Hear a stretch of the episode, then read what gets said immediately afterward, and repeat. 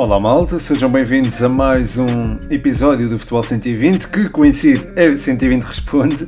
Vou voltar a responder às vossas perguntas, as quais, claro, eh, agradeço. E são várias as perguntas colocadas para este episódio, mas antes disso gostava de reforçar este pedido de feedback em relação aos últimos episódios que não tiveram a ver bem com o 120 Responde, foram temas soltos e pronto, gostava de saber também a vossa opinião. Para já o feedback é 100% positivo, mas não foi. Eh, enfim, foi abundante no primeiro dia, no segundo foi, foi, foi importante, uh, mas, mas pronto, gostaria de receber mais uh, feedback da vossa parte em relação aos últimos episódios que foram uh, com temas soltos. pronto, lá está, este podcast também é feito por vocês, por isso desculpem o clichê, mas é, mas é mesmo verdade. Ora, sem grande hesitação, como um defesa central em cima da linha de golo, vamos para as perguntas que foram colocadas no sticker de perguntas que costumo deixar no Instagram aos sábados. Há várias perguntas a abordar, há vários temas. Comece, como é habitual, pelos patronos que apoiam este projeto em patreon.com.br futebol120. Podcast Universitário pergunta o que faltou ao Braga para conseguir pelo menos o empate frente ao União Berlim. Obrigado, Rafa, e um grande abraço para ti. Olha, eu confesso que quando olhei para o 11 uh, eh, achei que o Arthur Jorge estava a abordar esta partida da melhor forma porque incluía no, no meio campo dois elementos muito físicos, o Almonserrat e o, e o Castro, que são muito úteis uh, para, para, este, para o jogo do União Berlim que passa mais por um futebol uh, algo vertical um, e, e nesse sentido ter esse músculo seria particularmente importante. Depois uh, o Vitinha lá na frente e o Abel Ruiz também são dois jogadores que, enfim, não se cansam praticamente e são muito úteis na pressão uh, à saída de bola contrária. Portanto, no papel eu acho que as coisas estavam bem orientadas para o Sporting Braga conseguir trazer um bom resultado de Berlim. E a verdade é que, enfim, a equipa não, não esteve propriamente mal e esta foi daquelas partidas em que se decide num pormenor. E o pormenor foi eh, um penalti assinalado a favor da União Berlim não há muito a dizer porque não dá para reverter e pronto, também não vale a pena focar-nos em arbitragens, mas acho que foi isso mesmo que acabou por decidir a partida, porque uh, o jogo foi um bocadinho fechado, não houve muitas balizas, digamos assim, uh, e, e acho que enfim, de certa forma o empate era aquilo que se ajustava, não se pode falar de justiça ou injustiça no futebol, já sabem que eu não sou muito apologista disso, mas acho que o Sporting Braga fez por uh, merecer outro resultado, diria. Um, de qualquer forma, é, enfim, houve algumas mudanças que não surtiram o efeito desejado é, com o decorrer do encontro, já com o 1-0. E, e, pronto, enfim, esperava-se que eventualmente o Álvaro Jaló, o André Horta, o Banza, depois acho que o Rodrigo Gomes também podiam, enfim, ter alguma. fazer alguma diferença. O Rodrigo Gomes e o Ricardo Horta ainda ameaçaram o, o golo, mas lá está, acabou por não resultar. Acho que aquilo que falhou não foi propriamente a preparação para a partida, também não acho que tenha havido desleixo dentro do campo, é, foi simplesmente circunstâncias do jogo e, e, pronto, são difíceis de explicar, é verdade, mas pronto, é futebol e há, estamos sempre é, sujeitos a isso. É, e pronto, é de lamentar porque acho que seria bom o Sporting Braga garantir ou ter ambições de garantir o primeiro lugar do grupo, algo que já não vai ser eh, possível. Passando à próxima pergunta do João Maria Blanco, aqui mais sobre o 120. Ele pergunta 120 episódios, qual o melhor momento enquanto projeto até agora? Obrigado, João, e um grande abraço para ti. Um, enfim, é, é, difícil escolher só um melhor momento. Eu acho que isso as coisas vamos, eh, vamos obtendo ao longo da do trajeto, não é? Uh, e, e, pronto, uma das, uma das melhores coisas foi mesmo a relação que fui estabelecendo com a malta, e, e pronto, isto é um bocadinho clichê de se dizer também, e se calhar estou aqui com muitos clichês por minuto, mas uh, este é um, um, também que tenho que usar, e, e, enfim, a comunidade que se criou à volta de 120, acho que é, isso foi o mais importante foi mais bonito, acho eu, eh, e foi também o melhor momento. Mais do que eventuais parcerias que possam trazer alguma receita ao projeto, mais do que é, reconhecimento de, de, malta muito importante na indústria, acho que aquilo que foi mais importante foi, foi mesmo construir o projeto, porque aliás, sem esta construção, se calhar não, não chegaríamos a, a esses uh, patamares, o projeto não chegaria a esse patamar. Portanto, aproveito para agradecer. Isto foi uma resposta que eu também dei no, no 120 Responde 120, que aproveito para mencionar, uh, pronto, ainda será editado e ainda, em princípio ainda será publicado nas plataformas habituais de podcasts mas exige alguma, alguma giga-joga da minha parte, eh, porque pronto, também quero adaptar isso para o formato eh, de, pronto, de Spotify, do Apple Podcasts ou de onde ouvirem este, este episódio, portanto pronto, ainda pode demorar eh, algum tempo. A seguir, o João Mascote, grande abraço, João. Deixa-me aqui várias perguntas sobre a académica, às quais eu se calhar não posso responder, porque não, ainda não foi possível ver o jogo na altura em que foi transmitido e depois mais tarde ainda não consegui ver. Eh, de qualquer forma, ele pergunta aqui análise ao jogo da Briosa, quem foi o melhor, diz ainda derrotas acumuladas, serei o único a ter um déjà vu. É, pronto, sobre isto eu posso falar um bocadinho. É, depois pergunta como avalias a estreia do Di Cardoso, a maneira como é incluído na equipa faz lembrar Costinha. Depois pergunta ainda como avalias a inclusão direta do Stitch no 11 e a relegação do Bernardo para o banco. Um, é assim, há, coisas que eu posso abordar, há outras que não tanto, portanto não, não te consigo dizer quem foi o melhor. Podia eh, aqui eh, aldrabar de alguma forma, mas não, sendo intelectualmente honesto, não, não poderei responder. Um, em relação à, à, avaliação da estreia Di Cardoso, não consigo também ser muito explícito acerca da mesma, porque não tive mesmo possibilidade de, de ver. Uh, de qualquer forma, é bom ter sangue novo uh, e é porque com o sangue novo traz-se outra motivação e outra frescura. Não é que ela falte, ehm, porque pronto, a malta que está lá, a malta que senta a camisola, já, já foi algo que, pronto, que se abordou. E honestamente acho que isso se mantém. Embora lá está, a sequência de resultados possa pesar um bocadinho e pronto, daí a introdução de novos elementos que eu acho que pode eventualmente ser útil. Daí também a inclusão do, do Stitch, acho eu, e, e hum, e pronto, eh, quanto à relegação do, do Bernardo para o banco, acho que também é, é, é na perspectiva de proteger o, o, atleta depois dos quatro gols feridos frente ao Caldas, digo eu, um, e, e, pronto, incluir o, o Nuno Hidalgo. Pelo menos é, é esta a forma como eu uh, vejo as coisas e acredito que seja, seja um bocadinho por aí. Um, porque pronto, o Bernardo também já nos, já nos deu muitas alegrias e acho que vai dar ainda muitas alegrias na, nos próximos anos à, à nossa Briosa. Ainda sobre a académica, o João Rocha pergunta que antidepressivos recomendas para todos os academistas. Um abraço, abraço, João.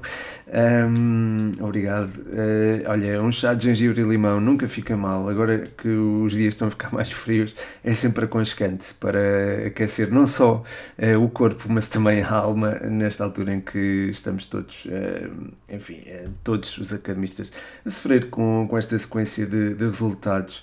Um, já agora, voltando aqui um bocadinho à pergunta do, do mascote, um, eu acho que, enfim, as derrotas acumuladas de facto são preocupantes, mas a académica, quando começar a próxima fase, pronto, isto vai ser, digamos assim, atenuado, caso se assim um fosse muito grande, esse fosse será atenuado, um, e se a académica eventualmente conseguir terminar ali na. Uh, entre uh, o, décimo, o décimo lugar e o nono e décimo lugar, acho que tem perspectivas de também uh, terminar bem um, ehm, o, o, campeonato. Acho que já mostrou ter qualidade para se bater com algumas das equipas da nossa. Um, da nossa série, com as quais vai ser sorteada na, na última fase de. Enfim, será eventualmente, acredito que seja a fase de manutenção, uh, portanto, enfim, acho que tem, tem condições para uh, garantir uh, e, e, pronto, acho que será um motivo de, de alegria depois de consegui-la, diria. portanto, acho que, acho que sim, acho que temos alegrias reservadas para a nossa, para a nossa briosa até final da temporada. Ainda sobre o futebol português e agora já numa perspectiva de Primeira Liga, o Tiago Verón afirma até eh, que o erro do Futebol Clube de Porto está na defesa. Obrigado, Tiago, pela, por esta afirmação, por esta opinião. Eh, se me permites meter a colherada, acho que sim, acho que há aqui algumas dificuldades eh, a nível ofensivo para o Futebol Clube do Porto, nomeadamente na cobertura aos laterais. Essa cobertura era dada pelos centrais e o Pep acho que era exímio nisso, apesar de perder um bocadinho a velocidade com o tempo.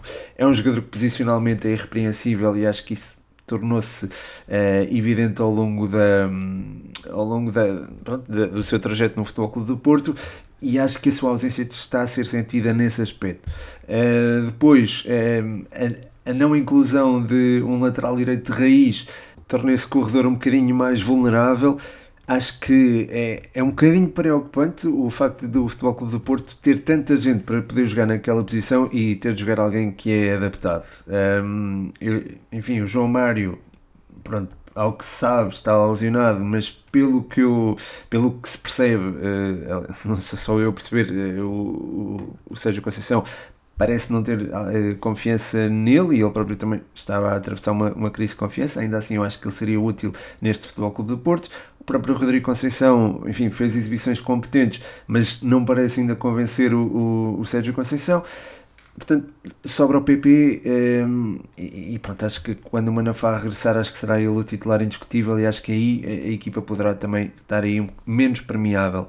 Um, ehm, depois a inclusão, o, o corredor central, o facto do corredor central estar desprovido de Vitinha eh, acaba por tirar um bocadinho a posse ao Futebol Clube do Porto e, portanto, entregá-la ao eh, adversário. Ou seja, a posse do Futebol Clube do Porto acaba por. Um, enfim, é certo que o Futebol Clube do Porto tem normalmente mais posse do que o adversário, mas não tem tanta qualidade como quando existia Vitinha e acho que ainda se sente um bocadinho eh, a ausência do médio que agora está no PSG. Portanto, acho que é um bocadinho por aí que o Futebol Clube do Porto tem, tem mostrado algumas vulnerabilidades na, no setor mais recuado.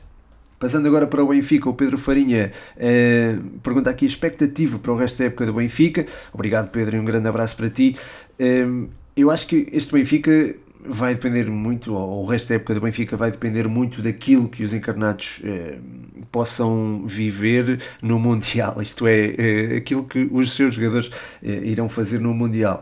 Um, eh, Enzo Fernandes é um jogador muito útil ao Benfica e acho que eh, seria impreterível mantê-lo a um bom nível para que a equipa continue a apresentar eh, qualidade havendo Mundial pelo meio e sabendo que Enzo Fernandes começou esta época em fevereiro, creio eu, acho que é muito exigente do ponto de vista físico e acho que pronto, o Benfica precisa de facto de Enzo Fernandes que dá um salero diferente ao futebol do Benfica, ele com um toque consegue eh, orientar a, a transição eh, deixando o adversário algo desnorteado, eh, tem também a capacidade de recuperação assinalável, é um jogador que cobre uma área enorme do terreno, portanto é alguém que não é assim tão substituível quanto isso, Vamos ter se calhar uma resposta a isto mesmo no jogo frente ao Maccabi um, e pronto, acho que esta questão do, do Enzo é essencial.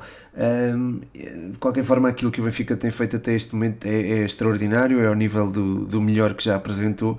Portanto, acho que isso é, é de realçar e, e acredito que no curto prazo as coisas se mantenham. Agora, depois é uma questão de gerir o físico, porém, eu devo dizer que eu achava que o Benfica a esta altura não estaria tão bem fisicamente como está. Portanto, Uh, isso também é de assinalar e também é para ter como referência futura quando, lá está, como se pergunta, como o Farinha perguntou, e bem, uh, acerca daquilo que pode uh, render o Benfica ou a expectativa para o resto da época do, do Benfica. ainda sobre o Benfica, o Chico Pensamento pergunta: Florentino é neste momento um dos melhores seis do mundo. enfim, eu, eu não eu entendo a pergunta porque o Florentino tem estado em todo lado, cobra uma área também, como o Enzo Fernandes cobra uma área do terreno enorme e, e é alguém que, que eu gosto muito de ver na, na, pressão alta. Auxilia muito os seus colegas nesse sentido e faz com que a bola passe a estar mais uh, do, do lado do Benfica do que propriamente do adversário, porque lá está, força ao erro e acaba por uh, condicionar uh, essa, essa mesma saída. Depois, se há uma bola longa nas suas costas, é um jogador também capaz de dar essa resposta, portanto, é, é alguém que está a fazer uma época extraordinária. Não consigo dizer que é um dos melhores seis do mundo, eh, mas é um dos jogadores em destaque neste Benfica, sem dúvida alguma, e é um jogador que eh, não o vejo eh, como seis, vejo como um dos jogadores no duplo pivô do Benfica e não acho que ou ele ou Enzo sejam propriamente o 6 ou o 8, digamos assim. Portanto, acho que é, acho que joga mais ou menos naquela posição 6-8, uma posição híbrida. Uh, não é, é certo, não é um jogador que tem tantas valências quanto o Enzo na construção, mas é um jogador que, pelo seu posicionamento, também joga uh, relativamente adiantado e é um jogador que também tem competências na, na, pronto, na condução de bola. Não, não é o Enzo Fernandes, obviamente, volto a dizê-lo, mas é um jogador que também não encaro como um 6 puro, digamos assim. É, de qualquer forma, é, está a fazer uma época fantástica e isso deve ser assinalado. E, e, acho que a prova disso foi também o jogo frente à Juve, fez um grande, grande jogo. Aliás, ele tem estado muito bem, é, não só na, na Liga Portuguesa, como também nas Champions. Ao contrário, por exemplo, do Chelsea, faço esta ponte fantástica para abordar a pergunta do Eduardo Andrade. Eh, ele pergunta diferenças entre o Chelsea da Premier League e da Champions. Um grande abraço, Eduardo, e obrigado pela pergunta. De facto, o Chelsea tem apresentado alguma irregularidade e acho que a tua leitura é, é correta nesse sentido. Porém, eu não vejo assim tanta diferença da Premier League para a Champions, até porque estamos a falar de adversários de níveis diferentes. É certo que enfrentou o Milan e derrotou-os de forma categórica, eh, mas, por exemplo, na Premier League eu acho que fizeram uma, uma ótima primeira parte frente ao, ao Manchester United. É uma equipa que, hum, enfim, é, teve os desaires que teve e está neste momento numa série de três jogos sem vitórias, uh, mas é uma equipa que vai demonstrando aqui e ali algum rendimento na Premier League e na Champions, uh, apesar pronto, desta derrota catastrófica frente ao Brighton por 4-1, num jogo que marcou o reencontro do Cucurella e do, do, do Graham Potter uh, com o Brighton. E pronto, o Brighton, à semelhança do que já tinha feito, por exemplo, frente ao Liverpool e frente ao Manchester United, levou a melhor e, e provou que a sua transição ofensiva é muito, muito difícil de travar. Portanto, um, aqui há muito mérito do, do Brighton, há de mérito do Chelsea, obviamente, mas acho que esta irregularidade atravessa todas as competições porque, eh, por exemplo, frente ao Salzburgo, houve alguns momentos em que o Chelsea não esteve tão bem, eh, acabou por eh, ceder até um golo no início da, da, segunda parte. É certo que eventualmente veio a reagir bem a isto, mas ainda é uma equipa que, hum, que me parece ainda relativamente irregular. Aliás, à semelhança do Liverpool, faço também este ponto, o Tomás Moutinho pergunta o que se passa com o Liverpool, tem estado irreconhecível esta época. É verdade. Eh, o Liverpool tem, antes de mais, um grande abraço aí para o, para o Tomás e, e obrigado pela pergunta. Um, ehm, o Liverpool, de facto, tem estado é, num, num, nível muito abaixo daquilo que nós esperávamos, certamente. Um, ehm, acho que o setor intermediário precisa urgentemente ser reforçado. Uh, eu há bocado falei do Enzo Fernandes, eu acho que encaixava aqui que nem uma luva, mas ehm, enfim, o Tiago Alcântara joga um futebol diferente de, pronto, dos seus companheiros, eu diria, uh, e acho que merece ser melhor acompanhado. Uh, pronto, não quero também estar a mencionar nomes, mas acho que é, é importante haver aqui um reforço do, do setor intermediário. O próprio Firmino já joga um bocadinho mais atrás mesmo para dar esse apoio, mas acho que ainda não tem sido suficiente. De resto, acho que o jogo de corredores tem funcionado relativamente bem. Uh, pronto, o eixo central da defesa não tanto, uh, falta se calhar alguma confiança a alguns jogadores, também não vou estar a, a, mencionar nomes, mas acho que há aqui há muito pano para mangas, digamos assim, no que toca à melhoria de, dos Reds. Uh, o setor intermediário e o setor defensivo terão de ser uh, forçosamente melhorados. Não sei se no ataque não falta alguém. Uh, eu sei que há muitas soluções, mas um, algumas delas estão lesionadas e acho que a saída do Sadio Mane, do, sim, do Sadio Mane ainda não foi prontamente corrigida.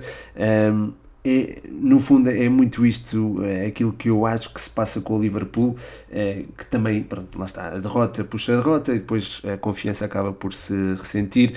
Um, neste momento é, é, é, muito estranho ver o, o, Liverpool no, no nono lugar quando, enfim, antevíamos que, que estivesse a lutar pelo título a esta altura. A equipa já somou 4 derrotas, 4 empates uh, em 12 jogos, é muito ponto perdido e pronto, acho que a equipa está praticamente arredada da luta com apenas da luta pelo título com apenas 12 jornadas disputadas. Passando agora para a Ligue 1, o Dragos pergunta: a Ligue 1 tem sido uma grande surpresa, o LAN em segundo. Achas que o Lorient pode lutar pelo título? Obrigado, Dragos, um abraço para ti. Um, sim, é, tem sido uma, uma. A competição está, está boa de se ver, mas acho que há um desfazamento importante entre o, o PSG e as restantes equipas. Um, o Lan, o Lorient, uh, eventualmente até o Clermont Foot está-me a surpreender, mas pronto, já aqui um bocadinho distante. Uh, o Lan e o Lorient são equipas que têm feito um, um, bom, um bom trajeto, mas estão ainda muito, muito distantes daquilo que é o PSG. Um, o investimento feito não, não, é incomparável, não é? Um, mas pronto, há boas indicações, são, são, há, foram dadas boas indicações por parte destas equipas. Agora, se isto se vai manifestar numa luta pelo título, ah, tenho, tenho muitas dúvidas, honestamente. Gostava que isso acontecesse porque era bom para, para, para a competição, mas acho, acho difícil. De qualquer forma, é de assinalar e, e já agora aproveito também eh, que traz esse tema para realçar eh, no Lorient um jogador de quem eu gosto bastante, que é o Enzo Lefebvre, eh, que é um, é um jogador eh, que joga ali no, no setor intermediário e que é muito importante no, nos equilíbrios da equipa. Eh, também o Dango Otaha é, é, um, é, um, é um mexe muito bem ali na, na extrema esquerda e é alguém que também eh, flete muito bem para o meio e, e tem sido muito útil um, ao, ao Lorient esta época. E no LAN destaco o, o eterno Seco Fofana, do, que também é muito importante, lá está, no setor intermediário e que já está há alguns anos na, na, na, equipa do LAN e acho que isso também é bonito de se ver o capitão a assumir aqui um, um papel também importante. Uh, Quer dizer, ele há pouco tempo estava no Udinese, mas, mas pronto, a história dele no LAN já é, já é significativa e, e já dá para uma pessoa uh, deduzir que ele está há, há, vários, há vários anos lá. Um, e pronto, é um dos jogadores em destaque, tal como o Florian Sotoka, uh, que é alguém que está. Uh, uh, lá está, tá, não é que não tivesse mostrado a sua qualidade em épocas anteriores, porque mostrou-as, uh, mas esta temporada está-se a revelar uh, um jogador ainda mais competente que na, nas temporadas anteriores e é alguém que eu também deixo, acabo por, por destacar. Ehm, passando agora para outra liga, a Eredivisie, o Maxime Reiné uh, pergunta: Tenho visto rumores sobre Gabriel Menino no Ajax. Será possível? Obrigado, Máximo. Um grande abraço para ti. Um, é um jogador que tem muito mercado e, à partida, eu vejo-o encaixar, encaixar, não já, mas uh, como aposta de, de, longo prazo num grande do, do futebol europeu. Uh, porém, acho que o projeto do Ajax também se adequa às suas características, porque estamos a falar de um miúdo que ainda tem eh, muito para. tem margem de progressão, muita margem de progressão, e é alguém que também pode fazer a diferença.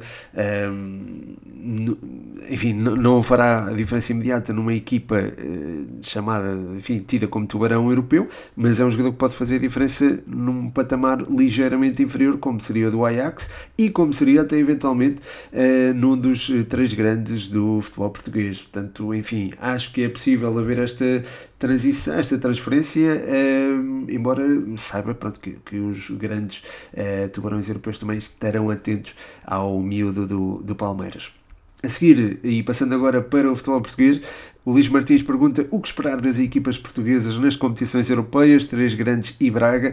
Obrigado, Luís, e um grande abraço para ti. Eh, enfim, vou olhar um bocadinho para o longo prazo, porque a antevisão uh, aos jogos de Braga, Benfica, Sporting e Futebol Clube do Porto ser, serão feitas na, no Patreon, em patreon.com.br futebol120, uh, mas uh, a longo prazo acho que o Braga tem capacidade para chegar longe na Liga Europa, se for para a Liga da Conferência acho que até pode ser um dos candidatos a vencê-la, depois o Sporting tem todas as condições, com basta-lhe um ponto em casa frente ao Frankfurt, que eu acho que tem capacidade para obter, uh, tem todas as condições para se apurar para os oitavos de final. E depois o Benfica e o Futebol Clube do Porto depende muito se acabar em primeiro lugar no grupo ou em segundo, terminando em primeiro acho que a escolha será, enfim, eventualmente mais fácil. E depois até podemos ter aqui uma coisa extraordinária que seria um encontro entre equipas portuguesas nos quartos de final, o que significaria garantidamente um lugar na, nas meias finais para uma equipa portuguesa.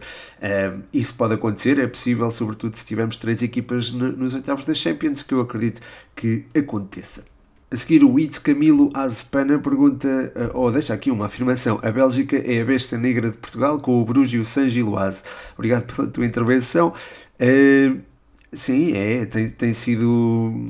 É verdade, eh, as equipas belgas conseguiram infligir três derrotas a equipas portuguesas esta, esta temporada. Uh, se bem que pronto, o Futebol Clube do Porto devolveu a gentileza, digamos assim. Não, não foram três derrotas, o Braga empatou a três golos no, na Bélgica, mas soube a derrota porque o Braga esteve a vencer por 3-1. Mas bem, é, sim, de facto é, as equipas belgas conseguiram levar a sua avante e estão, lá está, o Clube Bruges está a disputar o primeiro lugar do grupo com o Futebol Clube do Porto e o San Giloase já garantiu um lugar nos oitavos de final da, da Liga Europa, portanto isto é significativo e é, e é interessante também de, de observar aliás, é, não foi só eh, os clubes belgas, foi também a seleção belga que deixou Portugal pelo caminho no Euro 2020, como bem se recordarão.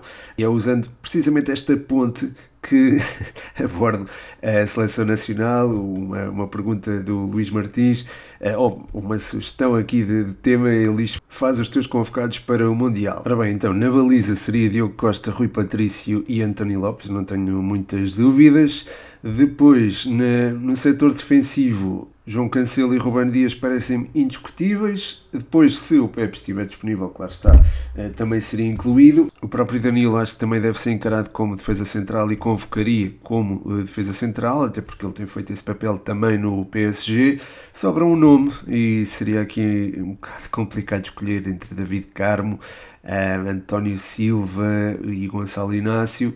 Acho que quem atravessa o melhor momento é mesmo António Silva, mas não tem tanto, uh, tanta experiência de seleção principal. Uh, nesse sentido, não sei se o convocaria ou não, mas neste momento é o, é o, melhor central entre estes três. David Carmo e até, pronto, incluindo aqui o Fábio Cardoso, se fosse possível, na, na discussão. portanto, se calhar não, não incluiria, incluiria talvez, aliás, o, o Gonçalo Inácio por ter mais tempo de seleção, eh, se bem que há a considerar também José Fonte e o Tiago Jaló, obviamente, eh, e se calhar nesse sentido até escolheria eh, o próprio Tiago Jaló como quarto central, porque é alguém que também pode dar ali uma mãozinha na, na lateral. E falei lateral, escolhia Nuno Mendes para a faixa esquerda, depois tinha algumas dúvidas aqui entre Mário Rui, Nuno Tavares e Rafael Guerreiro. Talvez, enfim, pelo momento do, do Nuno Tavares podia escolher o Nuno Tavares, mas o Rafael Guerreiro é alguém que também tem experiência de seleção e eu acho que isso também uh, é preciso ter, ser tido em conta. Um, depois, o lado direito da defesa, tenho muitas, muitas dúvidas entre Nelson Semedo e Diogo Daló, mas lá está, talvez escolha Daló, é, pronto, por, enfim, ele marcou, eu sei, eu sei que está na mente coletiva que ele marcou dois gols à República Checa, mas ainda não tenho muita confiança, para ser honesto. Passando agora para o meio campo, acho que a inclusão de, de, de Ruben Neves eventualmente será, será, será pacífica. Depois a de Vitinha, acho que também. Portanto, tem aqui dois, dois elementos. Um, o William tem estado muito bem no Betis, é, é um jogador que até tem jogado em posições mais adiantadas, um, mas uh, temos muita qualidade. Uh, temos muita qualidade, eu não sei até que ponto ele poderia acrescentar algo. Uh, nesse sentido, eu gostaria de ter alguém que pudesse uh, queimar linhas e entrar em progressão no meio campo contrário. Não havendo Mateus Nunes, convocaria Renato Sanches. O Mateus Nunes está, enfim, lesionou-se ontem pelo Wolverhampton. depois o Bruno Fernandes, acho que também pronto, é é praticamente pacífico que entraria aqui na convocatória. O mesmo posso dizer do, do Otávio, que é alguém que é, é também muito inteligente e acho que merece esta, esta chamada também. É, para o plano físico, acho que o Palhinha seria muito importante e, sobretudo, se tiver Danilo como central, acho que seria alguém que eu iria convocar também. Portanto, já, já perdi a conta a quantos é que eu já chamei. Foi o Renato Sanches, o Otávio, o Vitinha, o Bruno Fernandes o Ruben Neves, o Palhinha, ok, acho que ainda tem mais dois. Uh, eventualmente, enfim, o João Moutinho é alguém que eu continuo a gostar, mas não sei até que ponto é que pode ainda uh, render num, num, contexto de futebol de, de, de seleção. Uh, portanto, não sei se o incluiria. Uh, talvez colocasse aqui o João Mário pelo ótimo momento que atravessa ao serviço do Benfica. e pronto, Posso incluir aqui o Bernardo Silva como médio, portanto aqui ficam oito médios uh, para, pronto, para a nossa seleção. Depois, uh, em zonas mais adiantadas, um, ehm, eu já coloquei oito, oito médios, oito eh, defesas, 3 guarda-redes, 16, 19, portanto poderia colocar, ainda tenho aqui espaço para 7, portanto, na frente de ataque, se forem os 26, não é? No ataque, Rafael Leão, a meu ver, é o mais indiscutível de todos, aqueles que, daqueles que devem ser chamados.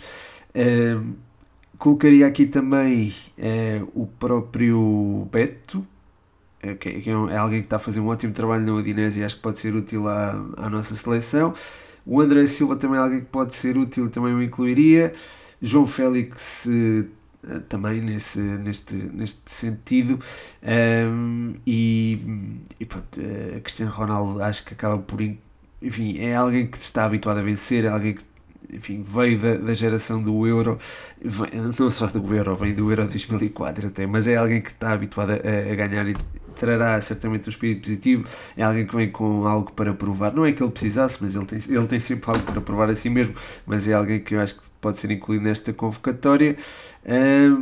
depois, pronto, falta aqui dois elementos, não é? Pelo, pelas minhas contas, não é? Rafael e André Silva, Beto, João Félix, Cristiano Ronaldo.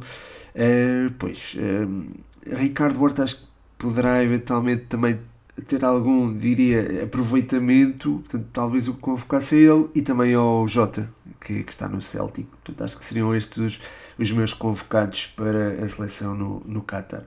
E por falar no, no Mundial, uh, o Filipe Moreira deixa aqui um desafio muito interessante. Ele pede aqui o top 3 de jovens que se podem vir a destacar no Mundial e diz que têm de ser jogadores que ainda não tenham atraído a atenção da imprensa. Obrigado, Filipe, e muito obrigado por, pela pergunta. Um grande abraço para ti. Ora, como estás a pedir aqui jogadores que não se dão no radar mediático, vou aqui para, se calhar, para seleções africanas um, e aproveito para mencionar desde já o Kudos eh, do, do Ajax. Eu, eu, sei que ele marcou vários golos na, na Champions, mas obviamente está, esses golos, se calhar, foram ofuscados tanto pela pobre prestação do Ajax como ainda pelo por outros jogadores que, que à sua volta acabaram por brilhar. Depois outro jogador quem eu gosto bastante um, ehm, também faz parte da seleção ganesa é o Kamaldin Suleimana, já o ano passado acho que já o mencionei aqui um, ehm, e, e, é alguém que pronto, tem aparecido muito bem na Liga e no, particularmente no Rennes uh, e é alguém que tem uma velocidade estonteante e também pode fazer as delícias da de quem irá acompanhar o, o Mundial do Qatar. Depois outro jogador interessante também das seleções africanas é o Abdesamad El Zazuli, eh, que é um jogador, eu sei que é formado em La Masia e pronto, isso torna a atenção mediática praticamente inevitável, mas é alguém também de quem não se tem falado eh, assim tanto, portanto é alguém que eu também gostava de destacar.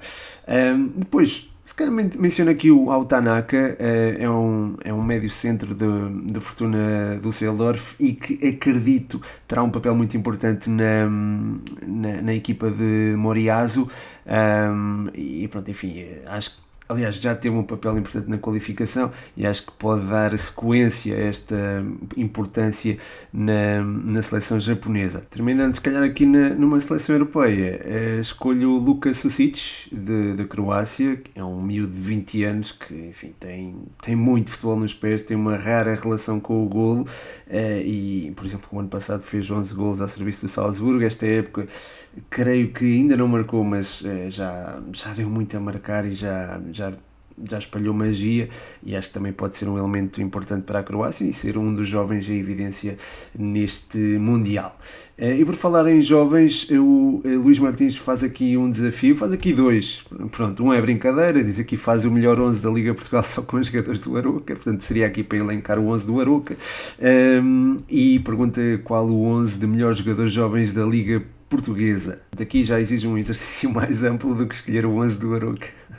Mas então 11 da Liga Portuguesa só com jovens, eu já tinha feito este exercício antes de, de gravar, uh, seria Diogo Costa na baliza, Tiago Santos do Estoril na direita, António Silva e André Amaro no eixo central da defesa, Lelo uh, do Casa Pia na, no lado esquerdo, depois no meio campo Ibrahim Bamba, Ugarte e Enzo Fernandes, o Garte Enzo Fernandes têm 21 anos, apesar de parecer que têm mais. Uh, depois na frente colocaria Gonçalo Ramos, Vitinha, e Edwards. O Edwards tem 23, creio eu. Portanto, se incluísse Diogo Costa, incluiria uh, forçosamente o Edwards. Se não incluísse o Diogo Costa, incluiria o Luís Júnior e em vez do Edwards, colocaria também outro jogador do Famalicão, no caso o Júnior Cadil. E pronto, é com este 11 de jovens estrelas da Primeira Liga que encerro mais um episódio do Futebol 120, neste caso 120 Responde. Espero que tenham gostado. É muito importante o vosso feedback, não só deste episódio como dos uh, anteriores. Fico à espera dele. Muito obrigado pelas perguntas, muito obrigado a quem apoia no Patreon, em patreon.com.br futebol120. Abraço especial neste sentido para o João Catalão, Champ Brioso. E pronto, vamos falando. Muito obrigado, um grande abraço. O meu nome é Pedro Machado e este foi mais um episódio do Futebol 120.